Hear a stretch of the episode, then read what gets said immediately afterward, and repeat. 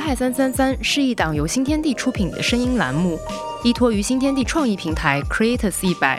每期节目邀请来自艺术、文化、创意、可持续等行业的嘉宾参与对谈。我们试图用声音记录他们由心热爱的创意故事与践行中国创意的先锋尝试。期待每一场会谈都可以成为一点微光，启发我们对于未来理想社区和城市生活的思考。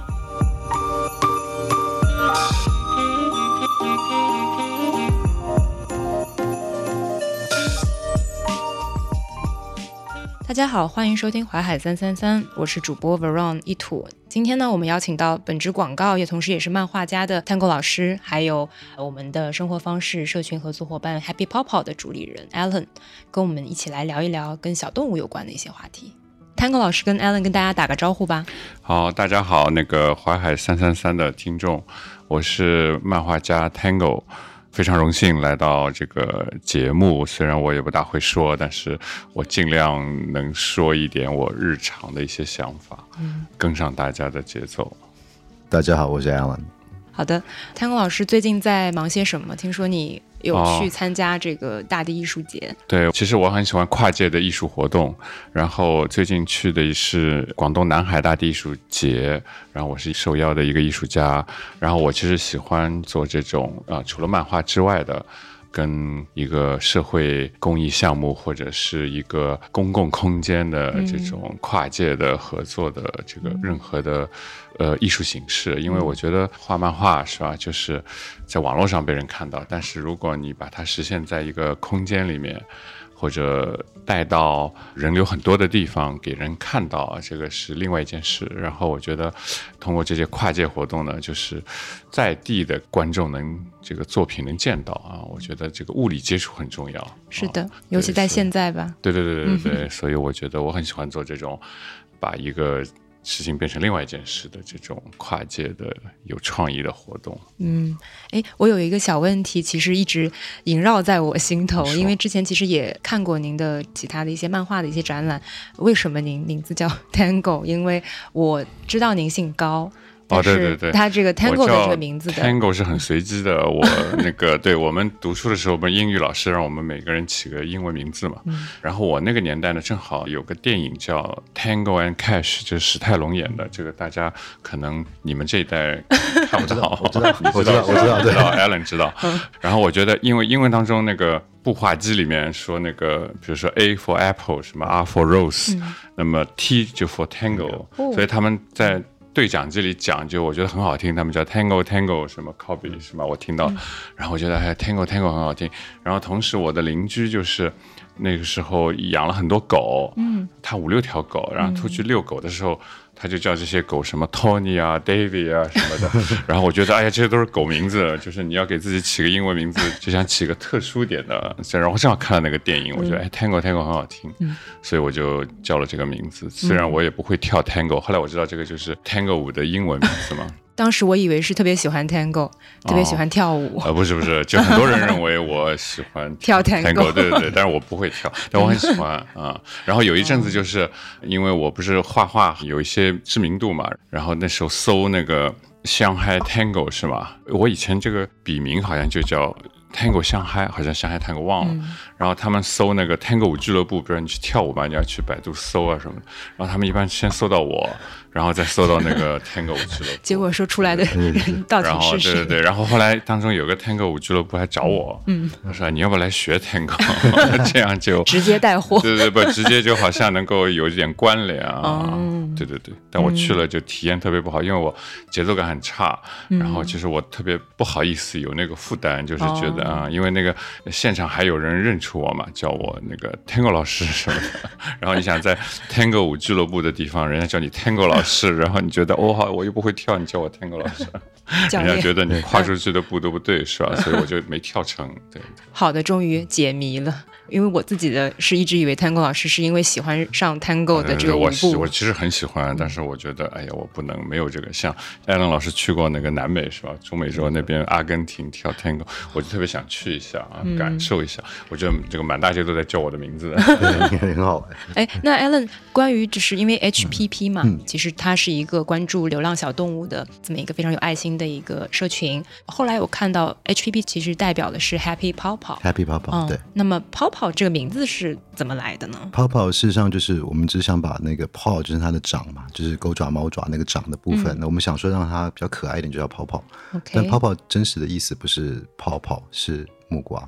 它有个说法叫泡泡，哦那我们就觉得好玩。那因为我自己的宠物摄影就叫泡泡 photo，哦，就只是让它可爱一点。嗯，但后来发现到好像最近上海好多的宠物都在用泡泡什么泡泡什么，也是觉得好玩呐、但嗯，这个泡泡是不是你的记忆啊？因为在中美洲有这个树嘛，木瓜木瓜树嘛？还是没有？一还是呃，台湾有？就是泡泡那时候我就我们只是取这个名字，然后我觉得说总是要 Google 一下，就是看一下到底对不对，然后就出来就是出来泡泡是木瓜，哦，但我们想说还是这样吧，无所谓的，嗯，但不好叫做开心木那你们的 吉祥物是木瓜吗？还哎是也不是，我们吉祥物会有很多的猫猫狗狗，哦？因为它是一个大家庭，就是大家一起的这样。对，我们可以把 Happy 泡泡一些 show notes 一些图片，因为 Happy 泡泡哦其实是一个专门为流浪动物去拍摄呃证件照。对证件照的 这么一个组织，然后同时也会组织非常多的公益的摄影的 Open Day 的一些活动，去帮助不同的流浪猫狗的救助组织去做这个拍摄。其实今天我们想聊一聊呢，主要是跟小动物有关的话题。为什么 Tanko 老师作为漫画家跟这个动物有一些关联？因为一方面是我们其实关注到您的作品里面，其实很多有跟这种猫猫狗狗相关的一些内容。那么 Tanko 老师你自己本身是有养宠物吗？对我有养三只猫，其实啊。哦猫就是老在我周围转。那其实我画的漫画，它每个 idea 都很独立。其实并不是说我要画动物啊什么的。其实我画了大概有三千多张，然后画的时候不是说刻意要画什么主题，我觉得那天想画什么什么感动我或者触动我，我就去画。所以其实从画了那么多年，然后我。中间梳理一下，你就会发现，因为我觉得动物是，当你不知道怎么表达人类的时候，你可以用动物来做投射，是吧？就是你想把这件事加在一个人身上不大合适，但可能用动物大家就觉得很能接受。嗯，我画的猫特别多啊，但如果有个狗在旁边，也许我就狗也画的挺多的，因为其实我觉得人类的宠物猫啊狗啊是我们平时能够看到最多的动物了。嗯所以有时候很容易你移情啊，或者投射想法到这些动物身上。嗯然后我觉得狗是最容易让自己快乐的动物，我是觉得啊，因为我画的这个都是这样，就是比如我画过一个狗去医院看那个骨科，它的骨头断了，然后但当那个医生拿出这个 X 光片。是一一根骨头的话，他也很开心，他就摇尾巴，觉得这个也也也很好，呃，就是特别开心，是吧？他忘了自己的痛苦，所以我觉得狗是对我们人类来说，它是自我寻找快乐，最愿意去寻找快乐，能鼓励自己的那个。所以我觉得有时候动物就是它的后知后觉是很可爱的，啊，就是啊，我觉得我们也应该这样。我们可能焦虑就是我们超前了很多。想法就是人类有那种呃预设这个困难的本能是吗？就是把什么事都想到最坏，这个其实就是你缺乏幸福感的一个很重要的一个原因啊，就是我们人类太智慧了，就应该向动物学习。那么狗是这样的一个状态，那猫呢？我觉得就是因为它不声不响，呃然后比较独立，所以你就更容易投射你的情绪，因为你也不知道它在想什么，你可以把你的一个。想法强加在他身上啊，所以我不知不觉就画了很多很多猫啊。有一次就是我记得我二零一一年的时候，不是那时候日本那个海啸嘛，大海啸、东大地震，对对对，嗯，东部那个时候就是。因为我每天都搞笑画漫画，但那天我觉得很沉重。日本不是死了两万多个人、是吗？然后大海啸，我想那天画什么，我什么都不能画。但那个时候又很敏感，就是说你去画支持日本啊，就是，但是也会有这个舆论是吧？但是你很难说。然后我突然觉得，哎，画猫就很好，因为一只日本的猫，一只中国的猫，哎，我的中国的猫想帮助我的猫兄弟是吧？就是我就画两只猫勾肩搭背，就是一只猫搭着另外一只猫，然后这两只小花猫，那个一个猫的。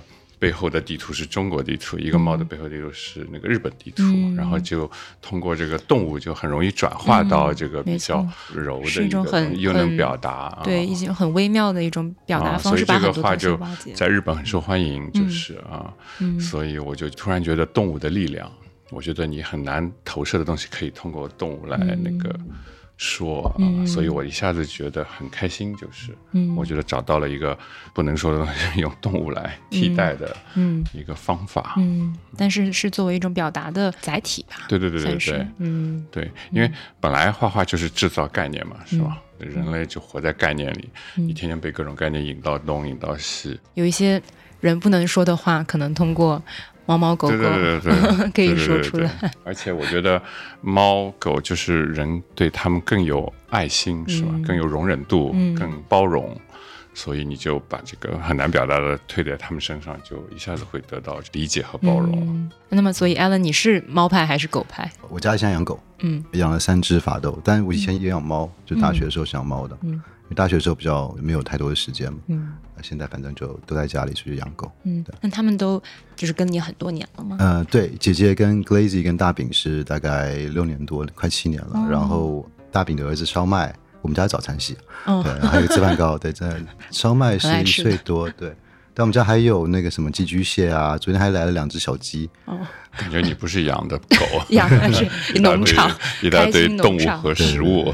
本来还想说还要想养一只那个伊瓜纳那个冷血那种蜥蜴，嗯，对，但是真的养不下。哎，为什么叫大饼啊？法斗叫大饼，感觉就是一只哈巴狗啊，扁的嘛，是。大饼，因为它小时候就是它头很大，然后脸扁扁的像一个饼，哦，所以那时候我们接回来的时候，本来的那个家庭就是大饼是自己来的，就是我们本来是姐姐先来的，嗯。然后大饼后来就繁殖这一个，就看我们养的不错，然后嗯本来大饼是要卖给狗场，就是再去繁殖的，但他、哦他不卖，，OK，然后就说那你们来养吧，我们就把它接过来了。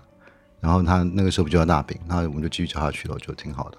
嗯他有自己的英文名字，但是他从来都不知道，因为我们从来都不叫。嗯，哎，那么这三只它其实都是你们领养来的吗？还是就是也有流浪狗啊？呃，姐姐是买的，大饼是送的，嗯然后烧麦是大饼的儿子。嗯我老婆很爱捡狗跟捡猫，所以都是到处去捡，捡完之后就想办法把它给找到新家，这样。嗯，我理解，因为 Happy 泡泡它是一个从事公益的这个宠物摄影的，所以当时因为什么契机就开启了对于流浪狗的这个部分的关注呢？啊，OK，Happy、Paw 事实上公益这一块、拍摄这一块是一部分，更多的是这种养宠 lifestyle、那公益这部分，我们前几年就已经开始拍摄。第一次的时候，是我跟我老婆在开车去奥莱的路上，看到一只狗在那个外环浦东那边在跑。高架上面吗？，对，然后我们就怕撞到它嘛，就只能慢慢慢慢把它逼到旁边去，就门一开把它给抓上来。抓上来之后呢，我们想说，嗯，那去那个医院去找晶片也没晶片，嗯它是一只比格，哦，对，然后找没有晶片，看到狗一定要找晶片嘛，就是说有晶片就是有人身份证哦的感觉对，如果说你有登记过，猫就会有晶没有呢？嗯猫猫没有对，所以后来就反正带回来了嘛，然后带回来之后就想说帮他拍张照片，然后用这样去帮他找新家。嗯，那因为比格不是很好养，比格是拆家网，对，就是最可爱，但是也最难养的一种品类。嗯、对，就因为这样，就是我们还帮他拍了照片，找到新家嗯之后，我们发现到说这个可能有点用处，嗯然后就一直有在做，但是没有很比较大力在推广。嗯。但只是现在发现，这次三四月之后，发现好多的流浪动物都出来了。嗯，因为刚刚 Alan 说到，因为我们都在上海，我是比较早拿到出门证的街道，然后所以当时在徐家汇附近，徐家汇公园附近，其实有机会可以走出去看一下的时候，发现街上的状况是猫比人多的，整个徐家汇公园不是有一圈就是步道，虽然都是拿这个栅栏都给围住了，但是整个全都是 Cats Kingdom 的一个感觉。他们应该是饿了比较久，所以我觉得可能那个期间也是比较多繁殖，嗯，所以非常多的流浪自然生，对自然生的。哎，我这个状况我。忘了，好像前天我好像跟别人聊起什么狗，他说他们家的狗就是风控的时候，你关在家里，然后狗会也不是不能出去遛嘛，对是吗？然后狗以为就是不能出去，它就憋尿，什么憋屎，就是。不上厕所，他觉得要等到你出去了，对所以他说那个他有个期待过程，就是可能两天三天，他就一直不上厕所，会的然后那个主人就特别焦虑，因为他知道他可能一段时间也出不去。嗯他说也不知道怎么让他能够上厕所。嗯哎呀，我觉得听上去这个焦虑就是感同身受。嗯我觉得就好难受。就是我以前以为这个风控之间养狗的问题就是不能出去遛。吃不到狗粮什么的，是哎，我觉得还有这种问题啊。然后我就跟他说，我说你可以以后发明一个就是 VR 眼镜，是吧？让狗 它感觉已经出去溜了，看到一棵树就尿尿了，是吧？我们的小区里面解决问题的方法是，楼里面啊、我们家狗还好，我们家狗是在家里面阳台里面这个处理完。嗯，那习惯出去遛的，呃大家怎么弄呢？就是会去有一个人刚好晚上看怎么样，偷偷跑出去。嗯。因为我们我们小区封了，但是楼没封，嗯，然后去找那种狗狗常尿的地方，嗯，然后呢，大家去分享这个，就很尿味儿对，你你要去挖那些土是有尿味的，哦。然后因为我们挖得到，所以我们现在想办法叫快递，啊，把这个土快递给到朋友。土给快递给不尿对，因为有的朋友他们是可以收快递，但他不能够出楼，你知道吧？所以你只要把这个收起来，把它快递给他，对，他的狗才能够尿。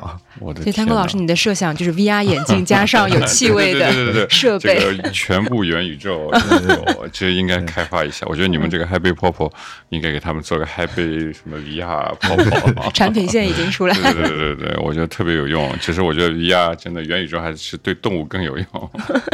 对，因为刚刚有说到，就是大家有遛狗狗的这个情况，然后其实现在我刚刚有在这个来的途中，其实有看到很多人在遛猫，因为我一直以为猫猫可能是比较怕怕生的，因为它可能在家里就是比较蛮横啊，或者是爱理不理的，那它可能到一个陌生的环境的时候，有的猫猫可能性格就是比较的怕生。然后我还看到有别人有这个把小鸟，最近年轻人很流行，就是养鹦鹉，对对对，对对。我老觉得他们是假的鸟，结果 一看真的。对，因为他们有两个，特别是有那个腮红对对，那两个，个他们就非常放在肩膀上，我对看到好几次，我还以为是假的，因为不是蔡康永在节目里也有个什么乌鸦什乌鸦。么假的，对，是吧？我是觉得他们也是这种假的，我看看是真的啊。对，因为我之前有读到那篇报道，就是说在应该是二零二一年吧，因为也可能是因为疫情之后嘛，很多人需要陪伴。其实养宠物，特别是猫猫狗狗的这类的人群，在中国已经超过一亿了，所以这个数字还蛮令我震撼的，因为发现超过一亿只宠物嘛，应该呃，就是一亿的人开始。养宠物。对嗯那么对啊，肯定是至少有一只宠物是吧？对的，嗯，但是肯定是有更多的这个流浪的猫狗啦。那我只是觉得。这个数字对比另外一个，就是年轻人不愿意生孩子这件事情，其实这个数字还蛮惊人的。嗯，遇到蛮多的朋友，年轻人他们会讲，可能他打工赚的钱不是太多，然后他所有的房租啊、他的水电费啊，甚至吃饭费用都是爸爸妈妈给，他所有的钱都拿去买狗粮、买猫粮，嗯就他奉献给他的这只猫猫狗狗，但是他的所有生活费来自于他父亲或母亲，嗯，现在还蛮多这样的。嗯我个人觉得有点过了。但是这个时候大家怎么看这个心态？就是大家不愿意进入一段关系，然后要抚养一个小朋友，或者是进入婚姻的这么一个状况，但是会愿意把所有的不管是金钱方面的一些精力，还有这个时间方面的一些投入，都放在宠物身上。养宠物其实我觉得就是像进入这个社会前的一个心理演练，比如说你要去照顾一个比你弱的那个个体，嗯其实也是为了以后担当更多的责任。我觉得很多、不是很多疗愈都是因为让他更多有责任，他才能唤起他的那种责任感嘛，嗯是吗？嗯我觉得这个还是可能有这方面的作用，就是有了你爱的一个个体，然后你要为他付出，为他寻找资源，为他去社交，啊、所以我觉得这个是可能是因为大家养宠物的一个原因。每个人想法都不同，养我觉得养宠物原因都不一样。刚开始有的就喜欢嘛，就觉得需要陪伴嘛。但我们那段时间，像您刚讲到那个什么，二零年第一次疫情的时候，实际上我们看生意最好的都是卖猫的，嗯。因为卖猫那个时候就朋友圈看一看，然后就直接那个下单，他就顺丰就送过来了嘛。嗯然后我突然发现到，有些养狗的女孩子是这样，她们会聚在一起，然后可能都没有男朋友或什么的，她们就会说，对她那她这个这个太大贬低男性了，男单身生歧视对不如养狗，对他们他们有时候聊就会讲说，你看养男朋友不如养狗。对养跟他找男朋友，他有各种问题，对不对？还要去想说他要干嘛，对不对？晚上去？但我觉得这是因为女生缺乏安全感，我觉得对狗更让人安全，是吧？它绝对忠诚，你不会劈腿。对这个绝对忠诚是他们要的。嗯，嗯，那我其实挺同意汤工老师说的，就是。大家的心态里面，你其实不仅是感觉是被需要，同时你也是希望自己能够去是的，是的，把自己的情感投射在小动物里面，不管是因为疫情之后的一些疗愈的，还是说可能从生活上，因为现在其实很多人是独居生活嘛，特别是在就是北上广深这样的城市里面，那么不管是本地的人，或者是可能你外来去进入一个新的城市，想要去扎根这样的一个过程，你是需要很多的情感上的一些这个陪伴的，那么所以会投射在小动物的。这个身上。是的，我觉得而且这种爱是可控的，是吗？就是因为你绝对有控制权，你可以多一点少一点，但是我觉得就是安全嘛，嗯我感觉啊，而且百分之百的它会回报。嗯，对是吗？但猫我觉得不会，比起人，比起人来说，绝对会回报猫我觉。得不会啊。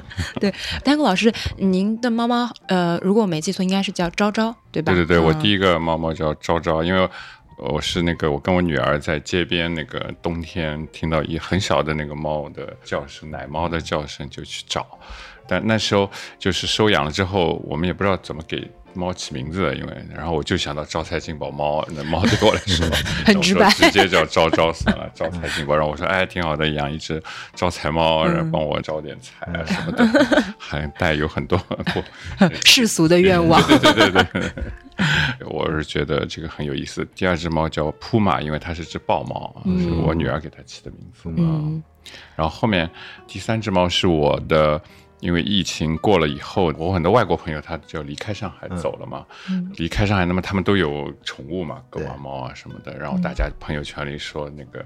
要么就转给朋友，嗯要么帮朋友找找下家什么。因为我有两只猫，我就觉得，哎、再来只猫可能就会有那种相处的问题。嗯我一直没有敢那个在群里说我愿意接受一只猫，嗯但到后来最后一只猫实在是没有人去领，然后我觉得哎呀这个也不好，我就把它领过来了。嗯对。嗯他们三个家里会打架吗？因为所有的地盘意识。啊他们其实对对，呃 就是呃比我想象的好 OK 啊比我想象的好。嗯外国人那个猫很有教养，他们可能平时培训的比较好。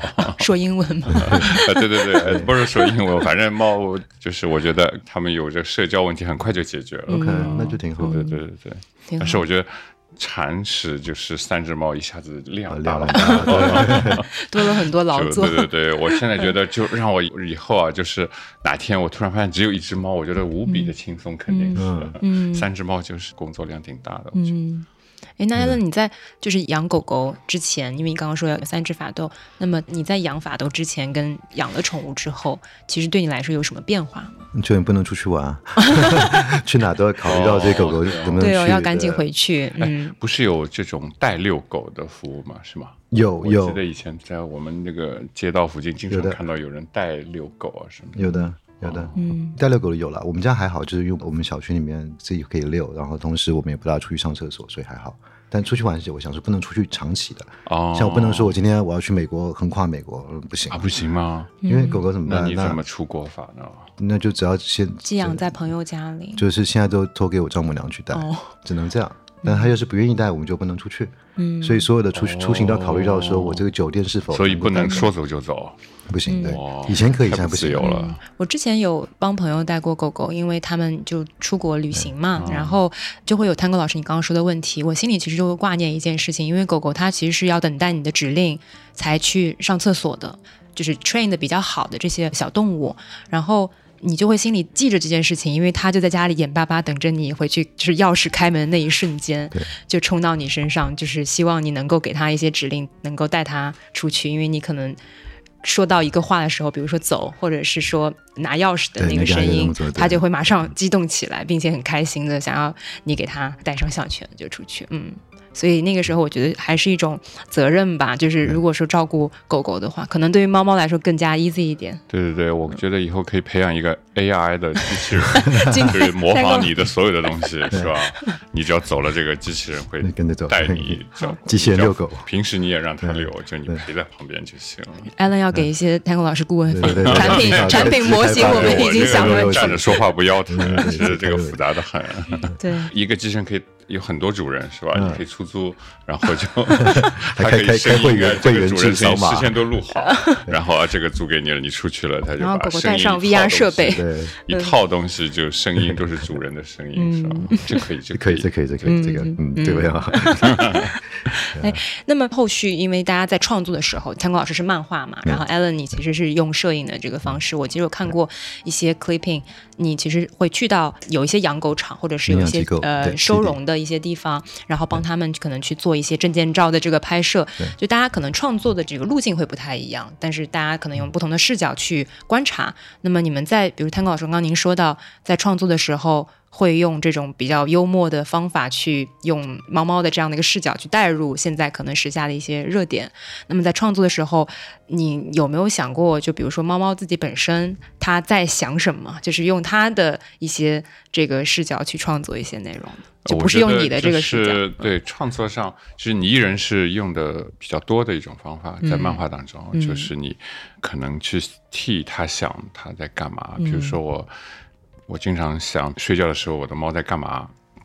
我觉得你只要开启了这个问题，那就很多答案，就是一会儿想它在那儿，一会儿想在那儿，然后你就觉得啊，哪个正好有个场合可以有梗的，嗯，然后你就可以画出来。其实我觉得更多的还是一种，呃，因为我觉得动物跟人还是很像的，就是你不好意思画在人身上的，可以就全用动物来表达 啊，愤怒啊、嫉妒啊、这个贪婪啊什么的，就是你不好意思加在一个人身上，然后你都可以加在无辜的那个宠物身上。我觉得就是。特别是猫，因为它很空灵在那，你可以。嫁给他任何思想，他你可以让他觉得他在叹息或者在回忆或者什么，他就很独立的在那。其实他什么都没想，也许啊就在想吃什么。但是我觉得就是哎呀很好玩。你明明知道这个不是的，但是你觉得跟他这种量子扰动的 交流，就是也很有意思。量子波，对对对对对对，你就替他活着那种啊。所以他就像一个道具，就在你家里，我感觉啊，就是你可以把你的愤怒和。各种虚空的，不知道哪来的情绪的，通过艺术创作发泄在身上，不是说物理的发泄在身上。嗯，你有给猫猫看过你的画作吗？呃，我试过，它完全不看的。我也不知道猫的眼里是看到什么东西，我也不知道，我也没研究过。他们说狗是有时候是有色弱的，色弱对，是吧？它就分辨不出颜色，是吧？但我不知道猫是有这种那个。猫的思想嘛，嗯，就是猫猫它可能在视力上面，这个因为我确实没有养猫，我还真不知道。啊。对，我觉得猫，哎，反正你给它看的，它肯定不看的，嗯。啊，你要给它东西，一定要给它看个另外一个东西，它就看到你那个东西了，一回头就看到你要给它看东西，它不肯看，嗯，你一定要放在旁边。对，反正我觉得，哎，猫还是很可爱的，因为它完全是。它就等待着你给它加内容，就坐在那儿，是吧？不像狗，它还期待你的反应啊！你一说什么，它就有反应。其实我觉得这也是一个负担，对我来说。但狗很好，我很喜欢狗，就是因为太喜欢了，不敢养。嗯，因为你要付出更多，因为你要跟它交互，嗯，有求必应，是吗？然后我觉得演员养狗挺好的，他有那么多表情就可以练。我觉得我们没那么多表情，我眼睛很小，这个眨个眼看也看不到。太空老师，但是你已经在养孩子了，所以 已经女儿在养。没有没有，我我觉得就是狗的负担大，对我来说。其实我以前养过狗，很早之前啊，嗯，一条拉萨犬，就是啊，也是人家多一条狗。嗯。然后我也起名字，我就叫它拉拉，因为我也起不来名字，就拉撒犬，我就叫它拉拉。嗯，但后来又转给别人了，嗯，有人喜欢。嗯，哎，那艾伦你在拍摄的时候，因为我觉得我不知道 Tango 老师有没有看过艾伦的这个照片，就是就我看过很多狗的照片，也许就是您您的这，但是我很好奇，就是你们给那个流浪宠物。拍摄那个需要什么设置吗？还是就是对这个也是我好奇的，就是他们怎么能够聚焦在镜头上面拍的？让他是不是拍的目的是让收养的人更容易感动，是吗？就是瞬间，还是就是想记录一下？实际上，我们拍的主要目的是让他们更容易被关注到。就像说，我每天看到很多人他会捡狗，或者说这只狗狗要找新家，他会发照片，往往都手机拍嘛。那手机拍的效果一般都不怎么样。那我们的更多的任务是像我们手机上有那种宠物美容嘛？这个哎，好像有这种 A P P，对。但我们更多的会是把它的真实的情况比较好看的拍下来。哦。对，然后让这个想领养人如果看到他觉得有眼缘了，哎，这只狗狗我很喜欢，长得很可爱，那他就有可能去联系。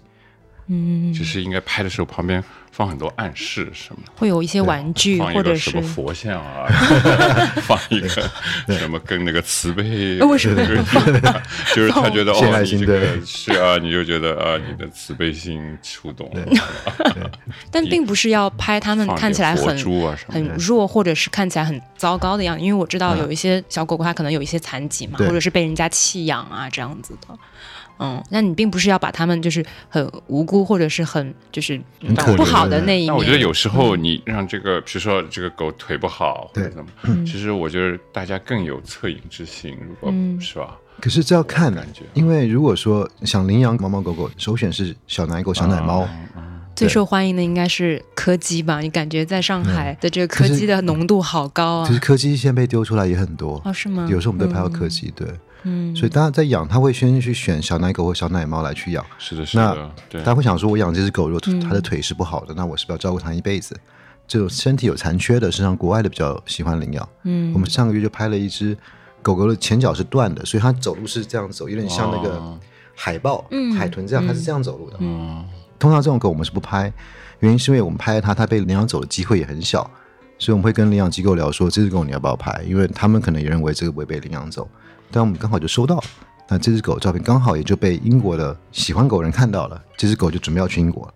对，所以其实我觉得还是有这个必要，就是因为其实还是有个群体，就是说，嗯呃我觉得就是残疾的这个动物更需要照顾嘛，更需要领养，对，是的，是吧？的，我觉得还是应该把这个部分专门变成一个类别，然后给大家看到。对。但愿意领养这样的人不多，老实说，国内的大部分都是希望养一只健康的猫猫狗狗，然后可以玩的，可以陪着玩。但嗯这种所谓的中老年或是受伤残疾的猫狗的领养，就比较麻烦，在国内的 awareness 还没起来。但我觉得他们更需要被领养。是的，是他们更需要的。但因为像我可能这样子的人群，其实是比较大多数的，就是你其实爱宠，但是你并不知道怎么去养宠，而且你可能也比较怕开启一个，因为你要照顾它一辈子嘛，你也不想做那种就是之后再弃养小动物的那个人，因为你自己可能一方面你并不知道怎么去健康的或者是很有责任的去照顾它们，然后也意味着一辈子的这个承诺，怎么样能够回应它的需求，一直到它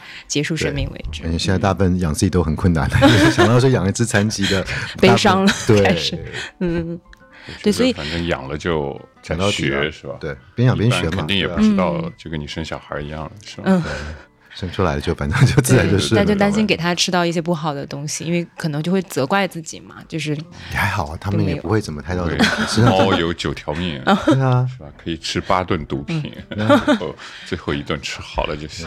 小动物的生命的那个强度是比我们想象中嗯。的大很多。对对对，嗯。我们替他们焦虑太多，其对啊实他们真的啊有自己的方法，是吧？嗯，对我们家狗上个礼拜我们烧麦吃了一整根的莴苣，就哦，真的，他就把这莴苣素食的狗，他他啥都吃，你给他吃，只要他觉得那是可以吃，他就吃。嗯，所以他就把那个莴苣从桌上弄下来。我觉得你们家的狗已经戴上 VR 眼镜了，是吧？看见那个是骨头，他也是狗都把它吃掉了，对。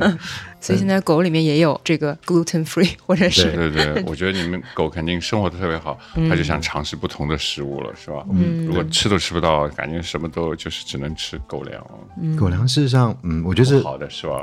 不能说不好了，而是说它是一个方便养宠的方式。哦，其实狗不应该吃狗粮是吗？对，狗粮它应该吃生骨。以前都是吃生骨肉的，但是后来因为为了这个，那时候不是说好像打仗需要这些金属嘛，对不对？所以就在美国里面就把这个从罐头变成了是做膨化食品，做成狗粮。哦，是对那么猫也是这样吗？嗯对，实际上猫也是肉食动物、啊。对对对对对，你看它吃肉也没问题的我。我记得特别清楚，我有一次在纽约坐出租车，然后那个司机跟我聊天，他说他也养猫，他问你养猫啊，然后我说我也养，他说你给猫吃什么？我说那个哎，我就买猫粮。他说不能给猫吃那个谷物的什么什么，他说一定要给它吃肉。他说我为什么要开出租车？我就是因为要给我的猫吃肉。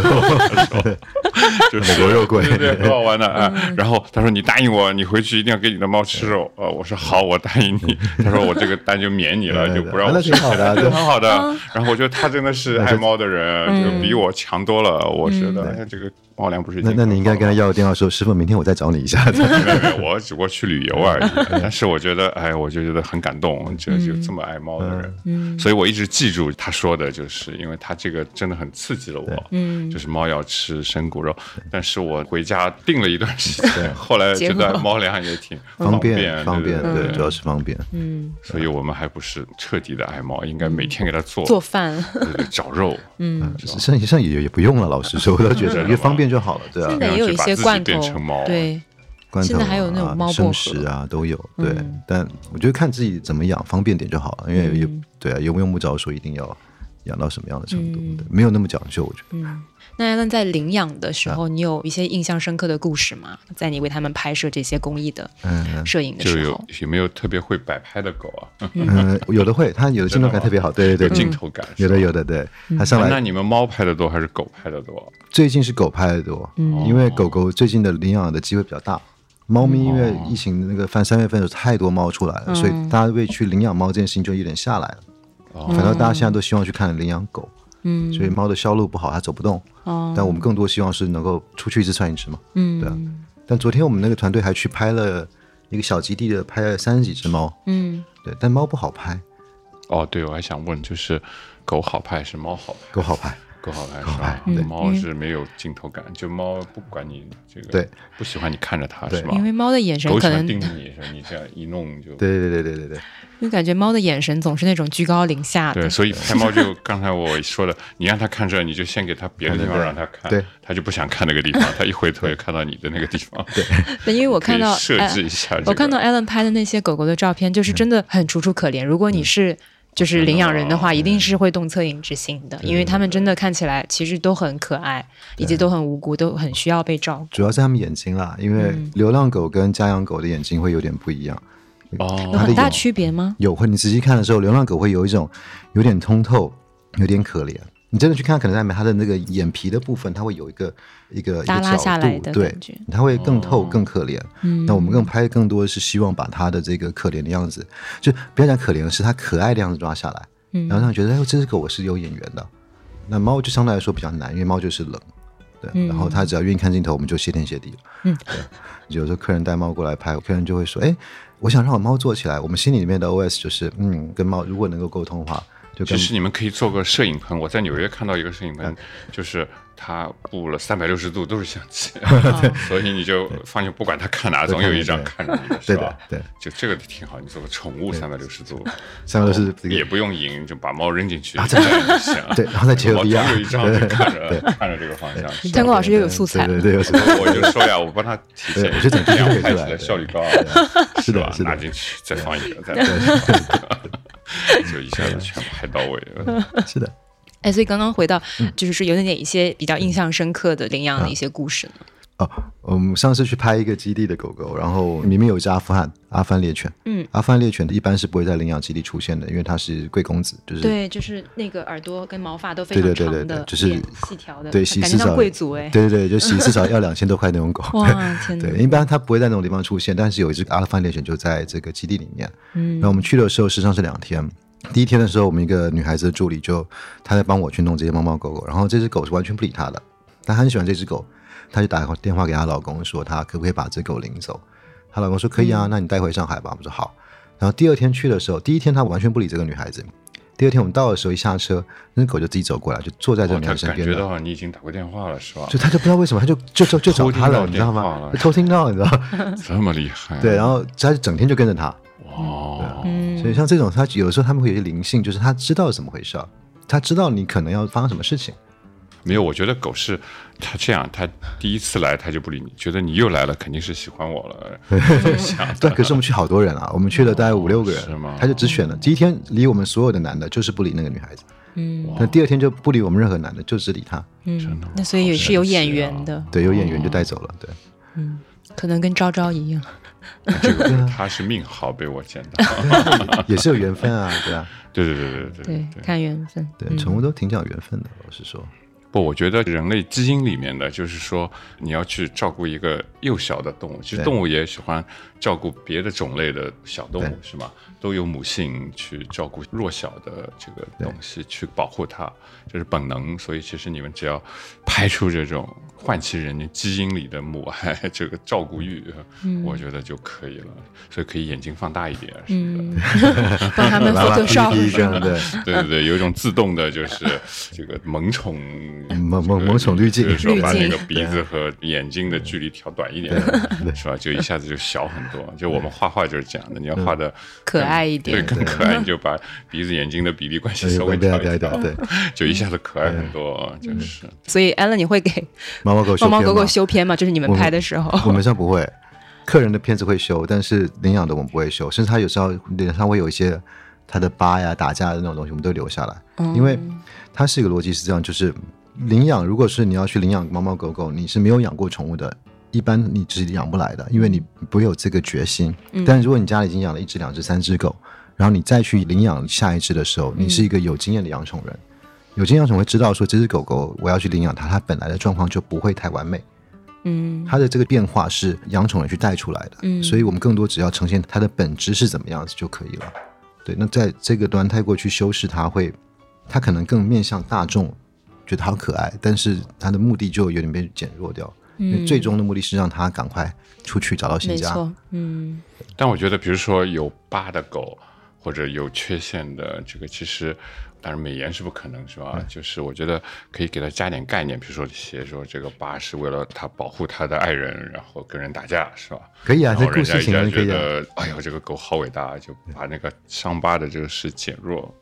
我感觉可以做一本书，然后每一本书是一张照片，一个故事哎。真的啊就像画画画作一样，嗯你了解这个画作的背景，然后你会更喜欢这个画，没错或者你就看了就是个印象。我觉得跟你的猫狗摄影一样，就是你看了就是个印象，但是如果背后有个概念说明，比如它的身世啊、故事啊或者怎么样，嗯，就会更立体，你就会觉得有那个怜悯之心。是的，是的，是的，嗯是的。是的，因为 Tango 老师做的画画的是有这个想象空间跟这种创造力的，我们拍照只是把它收下来，嗯。所以可能这一端我们就会比较弱。嗯，因为 Allen 之前其实有在新天地湖滨道做过公益的一个摄影展，因为当时的一个机制好像是在黑暗里面开启一束光，就是他在一个完全黑暗的一个空间里面，用自己打手电筒，其实你找那只狗，对象征着好像也是你看到的那个宠物，它也是像发现一束光一样看到你这样的一哦个这是什么？形式。我们那时候就在新天地里面，我们做了一个影展，哦。然后我们是把有段时间把灯关掉，然后你要拿着手电筒去找，因为它的意义就是说，并不是我们去找这只狗，而是当你走到这只照片的面前，你光照这个照片上面，你如果说它是真实狗，你把它领走，对他来说，你就是他生命里面的最重要的一道光。哦，就是说贴着狗的照片，嗯然后你是在照到哪个喜欢就领领。因为它是在黑暗的在黑暗环境里面，环境里面，对，所以可能整体的体验感，包括那种震撼的感觉，因为你也不知道你会照到哪只狗狗。嗯，也许会照到另外一个人，有可能对，把人领领走，回家吧，对。因为那个可能也是单身狗。哦对对对，这个好就以后相亲活动就这样。对，哎有寻找狗狗单身狗，有狗狗相亲，你知道吗？啊，狗狗相亲有啊但不是一般都是你发照片配对嘛？大家比如说你是什么品种的，然后我要找什么品种的。也有狗狗相亲，直接墙壁上贴的我家是法斗，然后我家就跑到人民公园里去，也可以啊，对啊对就旁边再做一摊儿是狗狗相亲，是吧？把这些老阿姨都赶走了，老阿姨就是可能儿子女儿推销完了，就开始推销狗了。真的假的真的吗在人民公园里面有吗？人民公园还真的没有狗，好像进不去。对，进不去。可以挂照片对，，如果可以进去，应该就是一排狗坐在那边等着，然后这边挂放一个板子，写着说哦我是什么血统结果啊。在那个男朋友没找到，在结果领养了一只狗，对对有可能这可以了。也有蛮多人是因为狗狗、猫猫而去结合在一起的，有好多。嗯对啊，对，因为问到这个宠物社群的这部分，像现在，特别是感觉好像狗狗派这边经常会组织 outdoor 的一些活动，不管是在可能靠近商场或者是一些其他公共空间的一些地方，有很多这种运动会啊，或者是这种生活方式的现场市集，然后就会有很多这种，比如说养柯基的啊，或者是近期好像比较火的是养灵缇吧，灵缇最近很嗯，对，火对最近很火，然后大家就会扎堆，然后可能分享一些养宠的一些经验，嗯，所以这个部分其实我觉得还挺有趣的，因为可能更多是一种像粘合剂的这样的一个形式，因为很多人其实现代人比较社交方面可能比较 都是社恐，就利用狗来 社交，有了狗之后就是社牛，对。我觉得猫猫狗是很好的一个 icebreaker，你只要带着猫带着狗去跟它聊天，一般都比较好。而且我觉得喜欢猫狗的人，老实说，呃，不是说把人分类，而是相对来说会比较容易聊天，也比较人会比较 nice，不会说那种其他行业我们会常常吵架干嘛的，嗯然后大家太功利了。猫狗就比较不会那么的直白，嗯大部分人啊，不是每个人。那我觉得那个遛狗本来就有天然的社交属性，很多人是的都是因为遛狗才认识的。嗯是的，狗友很多的，对，嗯然后住在一起。城市里发生的比较多。嗯，对，我们最近要准备一个活动，就圣诞节的时候，我们准备一个为毛孩子助力过冬的活动，嗯可能就会集合一些品牌商家，大家一起在一个小的园区里面嗯做一场类似公益的活动，让大家知道了领养，你可以选择领养。怎么让他们过冬呢？就是造小房子吗？事实上让他们过冬，第一个他们吃的要够，对吧？第二个他们需要衣服穿，那这个都是领养机构会去搞定的事情。有衣服穿，流浪猫狗穿衣服。对啊，冬天死好多猫猫狗狗的。好像有一些，特别是像毛发比较稀疏的，它其实下雨天它出去都会冷，所以其实，在国外好像这部分的产业会比较的发达。对，哦，给宠物就是给他们穿衣服啊。对，因为我们常见的可能是穿雨衣，是不是？好像有些狗狗穿鞋套跟雨衣，但其实很多是穿毛衣的。但我觉得你穿上去怎么办呢？就是过了冬天谁去脱呢？那怎么找得到这个野猫？它都不知道去哪儿。猫是不穿衣服的，因为它穿了很难受狗一？般穿你说要过冬，那个流浪猫怎么办呢？所以一个是流浪猫在冬天上死的蛮多的，就是有一票的猫事实上因为太冷了，它真的会对猫猫的有一定的影响。但我们只是不知道这个数据。但流浪猫我们是不会去给他们穿衣服的啊。我们组织这个活动是要去提升这个 awareness，就是这个理提升他们的念，意识。嗯就是就是说他们是冷的，会冷的。呃，不是，而是说你可以去领只狗狗、妈妈回家过冬，嗯，因为把它带到你家才是对它最好的方法。哦，就是让他们对领养的一种促对对对对，提升这个领养的就是他们冬天。冷了，你得领一只回去。对，刚好就是圣诞圣诞节嘛，所以就想说利用圣诞节来做一场这样的活动，去提升这个意识。其实给小动物们穿衣服，有的时候会把人类的一些想要去贴标签或者是标榜的一些内容，其实通过宠物去传递出来。包括像在一些短视频里面啊，有一些疑似，比如说用针扎小狗，或者是专门去，比如说给猫猫贴这个很多一些它可能并不喜欢的，像胶带啊等等，让它去做出一些好像看起来很搞笑的一些动作。然后也有一些博主可能也是拿这个猫猫狗狗啊，然后可能看上去更像是自己参加活动或者是参加品牌内容的时候的一种工具。那么大家怎么去看这种的一些现象呢？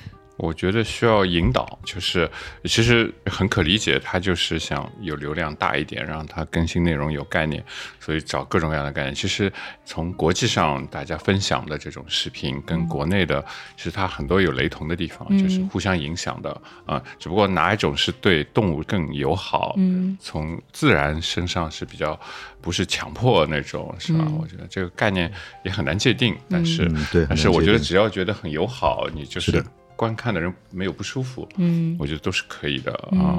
但是我觉得新概念还是要有，是吧？否则我们生活还是不够丰富。嗯，我觉得有做得好的人，我觉得是特别好。我觉得就找一些好的博主去引导一些很舒服、很有创意的东西。嗯啊、但是如果是虐待动物这种，其实所有人都很敏感的，他一看就是的是看出来的，不会长存的，就肯定出来了就会被灭掉。嗯我觉得。对，现在比较多的是那种利用宠物流浪来去做自己人设，或者是说去变现的。嗯但我觉得特别不喜欢，就是人家用宠物来挣钱。嗯感觉主人没有什么水平，就是靠自己的宠物来挣钱，宠物也挣不到任何钱。常常赚赚不到什么钱的，我。看到有个视频，什么沿街的一个商铺，什么那个铺已经关掉，就养只猫，那只猫天天在外面招那个路人，对。然后路人也不知道去怎么逗它，就往那个缝里塞一美金，一个钱，然后它就很开心，就把它抓回来，然后它越赚越多，就是抓了好多钱，对，就这个主人还靠这个猫赚了好多钱，就是那种，嗯。但我相信大多数人其实他们一方面还是真的喜欢猫猫啦，可能也是无意当中就觉得这样子很搞笑，因为可能大家养宠的时候也有一些误觉得人是控制。不了的，就是你觉得你有原则是吧？但是你后来会被某种诱惑，你也搞不清楚了，你就往这条路上走。会的。人都有弱点，人性都是有弱点的。所以大家可以画漫画，对，我觉得 艺术创作是最安全的，是吧？就是 其实没有发生，其实我所以我觉得艺术是最环保的，嗯你就是不会真正消耗自然资源，但是这个太大了这个话题。嗯，哎，那探戈老师，因为之后您应该会在南京、重庆还有佛山去落地您这个有猫病的展览，因为其实大多数的漫画的作品以及现场的一些展陈也都会跟猫猫这个主题相关。那么之前也看到，在这个深圳的海上世界艺术中心还有天幕里，其实都有过这个展览，包括上海的五元路。然后今年包括明年要开启的这些展览，跟以往的会有哪些不一样呢？哦，其实我做这个有猫病展，有猫病就是猫的猫是吗？嗯然后我觉得这个很好玩，是个谐音梗。虽然谐音梗不算梗，但是我觉得这个做展览上可以用一用。然后其实大家都有毛病是吧？这个猫和人差不多。然后我其实是最早就是我在一个很小的艺术空间做了一次，因为我就想把我画过的猫全集中起来做个小展览。然后结果没想到特别受欢迎，就是看的人特别多。然后我就会收到很多邀约。那么如果场地突然变大的话，你得想个办法把内容再放大一点。嗯所以我就可能一直在升级，就是把本来很小的这个装置就慢慢变大，后来嗯又引入了那种 AR 的概念，嗯我觉得也很有意思。就是我就在我的猫展上试了很多数字的想法，然后找。设计师和程序员，然后合起来做很多很多奇奇怪怪的事情，我觉得非常有意思。所以现在我这个展览就比较又有物理接触的，也有虚拟的、数字的，所以我就特别想给大家看到这个体验，啊嗯让让你从这个猫的身上看到社会的这个方方面面，这是我本来的想法。因为当然我画的都是很好玩的梗，嗯然后就是猫的我的日常的我觉得好笑的地方，嗯啊，其实很值得看看。所以我下一个展览是在南京，是吗？嗯在南京那个新街口新天地那个 IFCX 啊，对吧？那个商场的三楼，嗯，反正我觉得我设置的这个观展路线就是把你当成一只猫，你进去看一遍，然后就是特别疗愈。我觉得猫本身就是很疗愈的一个动物，是吧？嗯然后我觉得还是很值得看看，因为很多有数字的互动，嗯，那么在展览里面，你觉得最值得体验的一个点是哪里？因为我看到其实好像有大型的猫砂，包括那个展览的海报，我其实觉得特别可爱，啊因为它其实是一只有点凶的一只猫猫，它像美国大兵一样，征兵广告一样说 want you。对对对，你必须来帮我铲屎，就是你必须来为我服务，呃因为猫就像皇帝一样是。然后我觉得最值得体验，就是因为我设计了一个那个猫的 AI 的打针的系统，你把手伸进去，有一只猫在给你打个针，但是其实是很虚空的，对对对。伸进去，然后它会对对对，它有个动画在里面，帮你这个虚拟的打针不是真的它是个打针。AI 跟踪，它是会识别你这个手。OK，嗯然后他这样把背景抠出来，然后背景是一只动画的猫 OK 它给你打了一针。嗯啊，其实这个我觉得很好，因为我的展览叫有毛病嘛，那你打一针就没毛病。没没就是猫 猫治百病。对对对，那那个防御针。其实我当时有这个想法，因为在疫情期间大家都要打针了，是吧？对对，然后我就做了这样一个这个，我觉得这个很值得体验，因为我在别的地方展览就是家长带着小孩，就是特别吸引人啊，所以我觉得以后的展览就是应该多做这种线上线下的互动，是的，啊，这样才能够丰富人的体验感。嗯啊，因为如果就把我的漫画裱好框再挂一遍，那其实还不如在互联网上就是直接翻翻手机上看看啊。没错。嗯然后到现场就是要增加一点，当然我也做了很多大型的这个猫的模型，编织了一些，比如说猫厕所啊，呃，猫在下棋啊，或者大家到现场看会很有意思。好的，那么我们也可以欢迎我们的听众到时候去南京对对对对对，IFCX，嗯，南啊京新街口，嗯，好呀。那最后一个问题吧，我觉得反正因为两位也都是养猫养狗的人，其实今天也聊了很多一些，不管是养宠啊、爱宠啊，还是跟大家的创作相关的一些故事，我觉得大家可以用一个小故事吧。去讲一下自己在整个的不管是创作啊，还有这个养宠的一些经历里面，那么最有这个记忆点的，或者是最让你触动的一个故事，我就三个猫，我没有那么多。已经很多。了。触动我的，我唯一触动就是对我的猫从阳台上摔下去过啊，就是从呃几楼？从六楼。六楼啊？六层。六楼摔下对，去六层。是因为那个它喜欢是这就三只里面的一只对吗？昭昭，然后嗯它是喜欢从阳台上旁边有空调的那个平台、哦是吧，走到我的卧室，然后爬进来绕圈儿在那儿。那么因为那个平台其实猫是足够的，嗯所以其实也一点不危险。但有一次下雨了，就雨特别大，我就把窗关掉了。嗯啊，就因为雨大，我就忘掉睡着了。然后他可能从阳台上绕过来，发现窗关了，他回去他的这条路不顺，所以他回去就打滑了，就嗯掉下去了，我都不知道。然后早上就猫不见了，当时你怎么知道它掉下去了呢？然后我很敏感，我觉得也是一种连接，嗯。突然感觉不在了，那个猫嗯。不在这个房间里溜达了，嗯。然后我就敏感的就赶紧去看有没有掉下去，然后我就看下面有滩血，就是在一楼啊。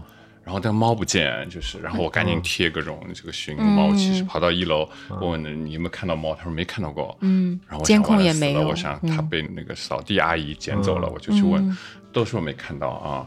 然后过了两天、三天，第三天，然后我那个邻居，因为我去找过那个猫嘛，一楼，他就突然上来跟我说，他听到猫的叫声，嗯。然后我就赶紧跑到他院子里，原来他其实摔伤了，嗯。但是他就跑到一个没人发现那个洞，嗯。然后就一直养养到他认为可以出来了，然后那个时候我才觉得猫真的有九条命，它一点事都没有，就是鼻子上有坑了，有一点点那个疤，嗯。但是后来就没有了。然后我就赶紧回来给它洗个澡，然后就很正常。就是然后就觉得 哇太伟大了。其实我一直觉得我的猫很笨，什么人家猫都会开门，它怎么不会开呢？嗯然后就反正反应都很慢，所以我一直觉得这个猫很笨。突然那天起，我开始对它这个崇拜之心，因为它居然跳下去没死，是吧？我觉得，所以我觉得猫有九条命。嗯但我觉得还哦是跟你的缘分印象很深刻。嗯啊所以有时候我的一只小猫，它突然从什么跳下来，脚嗯脚崴住了，然后就走一翘一翘的，我就不会很担心，因为我想过一会儿它就好了。嗯但真的过一会儿它就好了。嗯反而我把它送到医院去，一阵乱折腾就好不了。没必要，对，没必要，对。所以你捡的这只猫，它有神力，对对对，因为正常好像猫还是从就是很高的嘛下来，还是有点危险的。对对对，而且下雨天，嗯，而且下面是瓷砖地，还有一滩血，对对，还有一是个最主要在对，他是他，跳下去可能鼻子砰一下子，所以他去去山谷里疗伤然后，他疗完就钻到一个伤回来不知道什么，施工的什么洞里，他就躲起来了哇。啊。等到他觉得全好了，我觉得他可能也骨折啊或者怎么样，嗯。但是他觉得他能走了，就出来喊。所以我们说万物有灵。啊，对对对，我觉得所以猫，那 Alan，你这边有没有一些就是在养宠的过程当中，让你印象特别深刻的一些闪光点？嗯，就我觉得都很开心啊，因为每天都就是可以接触到他们，都挺好玩。嗯对啊，但是我觉得比较有印象点应该是拍领养机构的时候，嗯，就那几百只狗在你旁边叫的时候，就是很吵很吵，几百只狗在旁边一直叫一直叫一直叫，但那时候是很平静的。哦，对啊，如嗯果说你怕狗的话，几百只狗绕到你身边，你会很害怕，会过来咬你、嗯攻击你。但是你反倒是在那个地方，我们是不会担心狗会来咬人，因为它不会攻击你，嗯它就在你旁边。有的狗还会知道说你今天来帮它拍照，会嗯会黏着你。然后有的狗它会躲得远一点，看它自己了。嗯对，但是在那么吵的环境里面，事实上我是觉得我是最平静在那个时候。嗯反倒在城市里面，人就啊没办法那么平静。对 反而狗叫了你就平静。对，好多好多的狗都在我身边，我就觉得。嗯因为其实我看过那段视频，我个人的。触动感觉更像是他们其实不是那种有攻击性的叫声他们其实就是觉得有人来了，他们很开心，很想跟你互动，以及就是想要被你作为选下一位上来可以拍证件照的那一哦，他们。在报名是吧？对哎我我我我对我，只是没有排队，好好精准排队。对。嗯，然后就都跳到这个栅栏这边，所以就当时还感觉挺触动的。如果在现场，应该会更加震撼一点。但我觉得狗其实还是很深的。我以前什么叫什么叫深？就是你以为你很了解狗是吗？但是我有一次，我记得我以前碰到，就是在国外一个杂货店的门口、嗯有个老太太，然后他这个店不让带狗进去，我坐在门口喝咖啡，他说你能帮我看一下，我买完菜我再把它领回去。其实嗯当地法律是不允许这样的，把狗给陌生人。但是我很喜欢狗嘛，我觉得好没问题没问题，我帮你带。然后我就看那个狗，那个老太太进去，她就哎呀摇尾巴，就是特别依赖这个老太太。等老太太一关门进去之后，这个狗马上进入它自己的状态，就趴下来看着远方。然后我跟他说，终于她也不理我，她也不理了真的真的。然后我觉得啊，他怎么这样？就是突然我觉得有一种落差。然后等到那个老太太一出来，他马上就变成那个奴才一样的，就是，所以我觉得哎狗还是很深的，它们有自己的这个隐藏个性啊，我觉得。都有的。嗯。而且我可能描述的不是那么清楚，但是呢，我那天就很被深刻的感受到，就是我觉得哦，原来那么复杂这个狗，狗。的求生欲非狗的求生欲非常的强。真的吗？所以都是装出来的，所以它我觉得它对。主人的忠诚并不是出自内心的，就是为了让自己生存是吧？就 就是摇尾巴摇的，就是那种。对那个我觉得人也应该有个尾巴，就是对啊，我社恐的人就应该有个尾巴，是吧？我对你喜欢，但是我也不说，我就摇摇尾巴，你就可能 哦，你喜欢我，或者我们可以说话，是吧？今天我们已经想到非常多的这个商业提案，可以嫁接到人可，以装个尾巴，你可以控制的，看到这个人就摇一摇，这个人不理你就但人也会撒谎。啊，对对，害怕就夹着尾巴，嗯，好呀，今天我觉得特别高兴跟猫派的 Tango 老师还有狗派的 Allen，然后今天可以聊一聊小动物，因为这个话题，我觉得其实算是在当下的一个回应吧，因为。过往可能在几年前，那么我们很多人看的是一些抽象的东西，那么在现在当下的话，大家其实是需要一些更加具体的一些东西，不管是你去关心别人，还是被别人关心，或者是被别人需求，以及你去对小动物提出需求。所以我觉得都是一个在整个人的心路历程里的一个转变，然后也是现代人的心情的一个回应。那么今天很高兴跟大家能够坐下来聊一聊，希望能够在这个比较简短的几十分钟里面，能带来一些欢声笑语。好呀，那么今天非常感谢 Tango 老师和 Alan 老师的分享。那么如果大家喜欢本期关于小动物的讨论，别忘了点击关注淮海三三三，嗯，期待接下来能给大家带来更多有趣的内容。那么也欢迎大家在评论区分享我们和小动物之间好玩的故事。那么更多的内容的话，大家也可以看到我们的 show notes。那么我们下期再见，啊，拜拜，拜拜，拜谢谢。